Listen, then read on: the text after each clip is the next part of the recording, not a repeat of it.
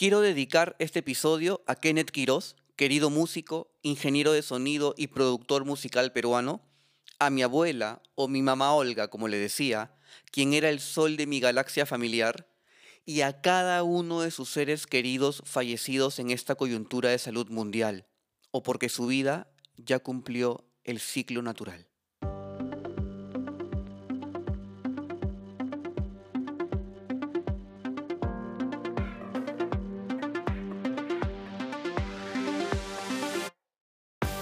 ¿En algún momento de tu vida te has detenido a pensar si las cosas pueden ser distintas? ¿Te has detenido a buscar nuevas opciones y ver la manera de recorrer nuevos caminos? ¿Qué tal si lo haces en este momento? Soy Marco Antonio Pareja y te doy la bienvenida a Nadie me dijo. Quiero decirte que hay muchas cosas que aún nadie te ha dicho y que si en algún momento las pensaste pero nada cambió, es tiempo de que las escuches de nuevo. A través de Nadie me dijo quiero compartir información que puede parecer muy cotidiana, pero que encontrarás de gran ayuda para darte cuenta de que aquello que crees no saber está muy cerca de ti. Muchas de las cosas que nadie me dijo, a ti tampoco te las dijeron. Nadie me dijo que podía ser feliz, nadie me dijo que todo pasa, nadie me dijo que nunca es tarde. Esto es, nadie me dijo. Si bien lo de Kenneth fue mucho más reciente que lo de mi abuela, y a pesar que no éramos cercanos, por temas de música a veces nos encontrábamos en algunos conciertos y siempre nos saludábamos con mucho cariño porque habíamos trabajado juntos en alguna oportunidad. Su partida me dejó una sensación similar a cuando ella falleció, ¿no? Una sensación de pena y hasta podría decir que fue una sensación de desorientación.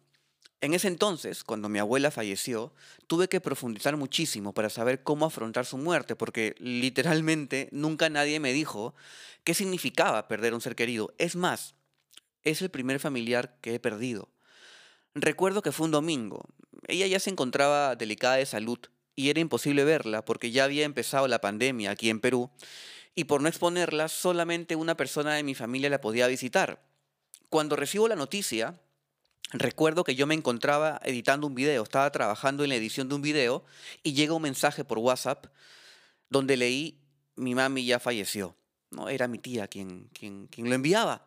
En ese momento recuerdo que el shock hizo que dejara el celular al lado y siguiera trabajando. Quizá inconscientemente eh, fue mi manera de entrar a la etapa de negación, ¿no? Terminé de trabajar y estallé en llanto, ¿no? Era normal, mi abuela era como mi madre. El principal motivo fue que no pude despedirme de ella, ¿no? No pude tenerla una última vez al frente. Luego sentí mucha culpa culpa por los momentos donde no fui a visitarla, o no la llamé, o no respondí sus llamadas. Esa culpa me invadió por muchos días. Y de hecho más adelante voy a abordar cómo trabajar con la sensación de culpa. No en este episodio, pero en episodios próximos. Luego, muy típico en mí, porque antes estoy seguro que hubiera sobrellevado esta situación de una manera mucho más triste y penosa, pensé en qué es lo que la situación traía a mi vida. O en otras palabras, ¿qué debía aprender de esta situación para que no doliese tanto? Y llegó mágicamente una epifanía, que considero me llenó de mucha paz. Me di cuenta que en este dolor mío se escondía el protagonismo de una historia que no era mía. ¿A qué voy? No era mi cuerpo el que, enfermo, ya podía descansar, era el de ella me di cuenta que mi dolor era reflejo de expectativas que no iban a poder hacerse realidad, como verla, hablar con ella, acariciarla, darle un beso.